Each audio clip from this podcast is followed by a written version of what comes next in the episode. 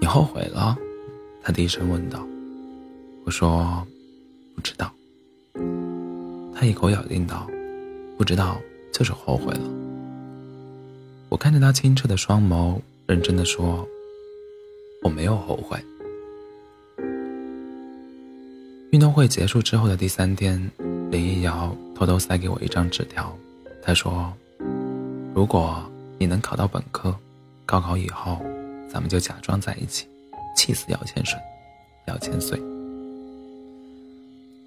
我至今不太明白，所谓假装在一起的具体含义，到底是在一起还是不在一起？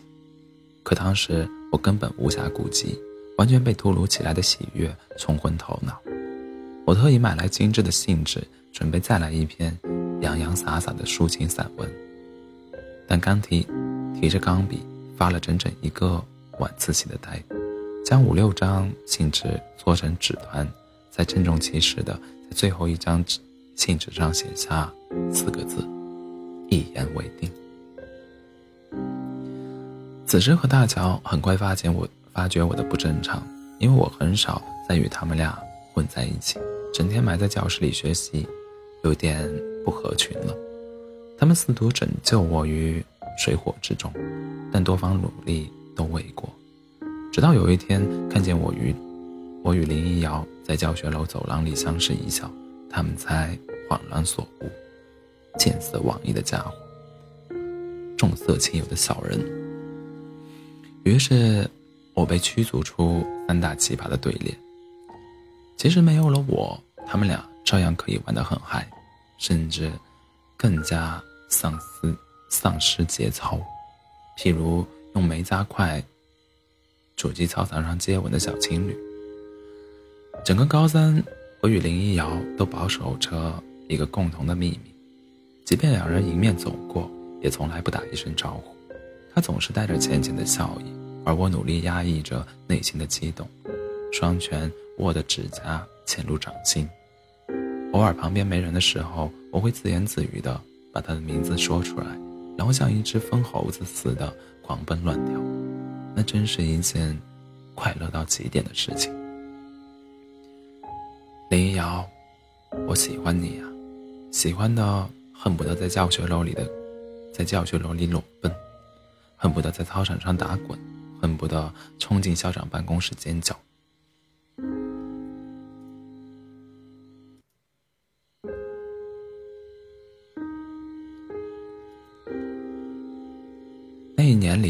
拼命拼命的学习着，仔细聆听每一节课程，认真解答。每一份试卷，尤其是高三下学期，正值春困夏乏，眼皮没日没夜的往下耷拉。像我这种慵懒成性的选手，不得不扒拉眼皮，一天接一天的煎熬下去。为了与瞌睡虫战斗，我不得不变换着各式各样的招，譬如抽屉里备着葡萄干或者瓜子、瓜子之类的零食，一边吃一边解题。以致我的体重比学业上升的快。当时人间流传着关于南通地区高中的一个恐怖的传说：每天凌晨三点多，学生甲独自走下空荡荡的楼道口，意外邂逅隔壁班的学生乙。乙揉着轻松睡眼说：“早上好，你来上晚，你来上早自习啊？”假大的哈气说：“我刚下晚自习呢。”乙说。哦，那晚安吧。曾有一段时间，我就是其中的学生甲，直到有一天，我的体检报告上出现“甲亢”二字，这一鱼死鱼死网破式的备考方式才得以终止。三月，非典在全国横行肆虐，我们学校也是风声鹤唳，即便谁多咳嗽几声，都可能成为全校的关注热点。不仅如此。月班的家长探望日，以及月底的寄宿生假期都一律被取消了，学校几乎成了一座与世隔绝的孤岛。也是在那段时间，口罩首次首次成为一种装饰品，被印上各种可爱的图案。我偷偷给林一瑶送过一只黑色的口罩，上面绘着猫咪的口鼻和胡须，他在学校里只带过一次，那羞答答又萌兮兮的模样让我喜欢的抓心挠肺。当时穷的叮当响，只有几几位公子哥才有能力配备手机这种奢侈奢侈物，而我这种穷小子与女孩子互诉衷肠的通讯工具只有字条，只有字条。我偷偷塞字条给他。你今天好可爱呀！晚上他回复说：“神经病。”我愣了一下，情绪不眠，有些低落。但再一低头，字条边赫然画着一张俏皮的鬼脸，于是整个世界一下子明明媚起来，连教室里的日光灯的低鸣声都随之变得悦耳。除了满足镜头狂写一张试卷。我没有其他的庆祝方式了。后来，林瑶的父母给他配了一只小灵通，以便随时通报生活和学习的状况。于是我每天晚上跑去大乔的寝室借他的诺基亚一用。大乔不情愿地将手机递给我说：“省着点，话费不多了。”我递去一元钱，说：“只发十条短信。”大乔将硬币。揣入口袋，并掏出小便签，认认真真的写上两个两个正字，以便本月的手机费里少掉十条短信的额度。当时的短信一毛一条，对于一个中学生而言，这是非常奢侈的消费。为了节约聊天成本，我和林瑶的每条短信都是一篇文章，不达到字数最高限，绝不发送。高三的历次月考统考，统考我的战绩呈现逐步上升的趋向，名次由垫底冲冲向前列，一度被誉为所谓的种子选手。甚至有一段时间，我私底下万分苦恼的犹豫不定，以后我到底该选择帝都的清华北大，还是魔都的复旦同济？但事实证明，我想的太多了。那一年。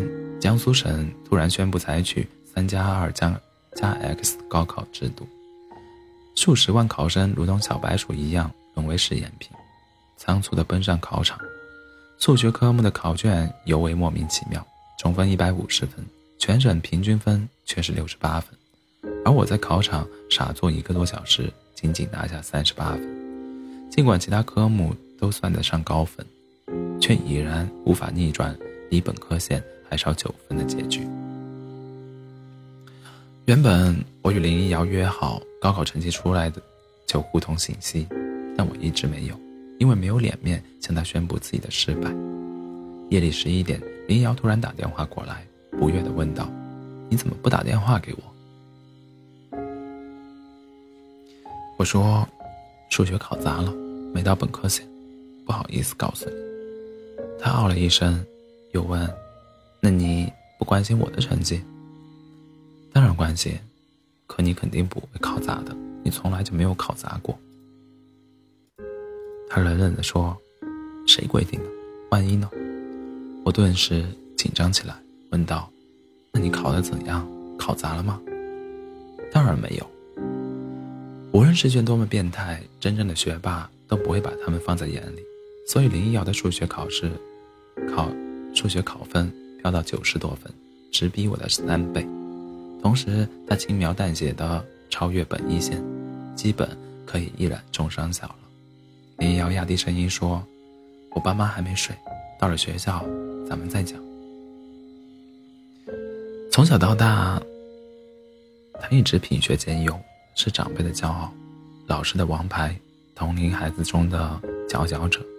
父母对他寄予厚望。家教极其严格，严令禁止他在大学毕业之前与任何人谈恋爱。他是温室里精心栽培的一株名贵的兰花，而我只是路边一棵昂着脑袋的狗尾巴草。即便有幸在他身边共享片刻的阳光雨露，也会很快被辛勤的园丁连根拔起，丢到后院喂兔子。姚千岁，便是第一个园丁。想到这里，我必我不禁苦恼万分。不抽一支群英会，无以抵御这弥漫心头的千古愁。千古愁。然而，烟雾缭绕之际，我又想起一件事情：既然大家管得这么严，那我追不到，别人也追不到。于是我掐灭香烟，心情舒畅的睡觉去了。填报志愿的那一天，几家欢喜几家忧，我属于忧的那一帮。按理来说，我这种专科选手没有必要参与本科批次的志愿填报，但班主任心存侥幸，非要我过来赌一下运气。他说：“说不定哪科本本科院校倒了霉运，降分录取了你呢。”好吧，兴许大概有可能。万一假说，万一假设也说不定。于是我舔着脸皮出现了。当别人捧着一堆资料争论清华和北大哪家的伙食好一些，我却与我却与几个哥们儿坐在教室里玩扑克牌，假装不理世俗纷争，却掩盖却掩盖不了满脸的懊恼晦气。陆续有不明真相的家伙过来搭讪：“嗨，杨哥，考得怎么样？”我一律以“滚”字作为回复，言简意赅。铿锵有力。这次高考，大乔显然超常发挥了，尤其是他一向头疼的数学，竟然一鼓一鼓作气的考了五十多分。当有人询问秘诀，他都会掏出自己的逆袭神器——一枚一枚小巧的小巧的骰子。当他不知趣的跑来询问我报考哪所名牌大学，我直接翻了个白眼，说：“滚。”思想有多远，你就滚多远。大乔往后轻跳一步。我的思想，哎嗨，我的思想就这么远。再滚一点，再滚远一点，别让我看见你。他嬉皮笑脸的凑过来，把一张字条丢到我面前。我打开一看，一行精秀娟丽的字迹。字迹展现在我眼前，你出来一下。人生中第一次约会就这样来临了。我丢下扑克牌，快步走出教室，远远的看见林一瑶站在花坛旁边。我一露面，她便转身离开。我们一前一后的走着，一直一直走上美术考生画室旁边的天台。这里轮机很质，可以俯瞰校园一隅。我们交换各自的考分条，又归还给对方。我郁闷的叹息：“你挪十分给我，成不？”他说：“你得打个欠条。”然后我们傻呵呵的笑。我没达到本科线，也不用对兑现约定了。我沮丧的说。但林一瑶抿着嘴巴，摇摇头，笑意盈盈的说：“这一年，你已经很努力了。有没有达到本科线，已经不重要了呀。”我有些迷茫。不太明白他的意思，他再对我眨巴双眼，仍然一言不发。我这才猛然顿悟，开心的手舞足蹈起来。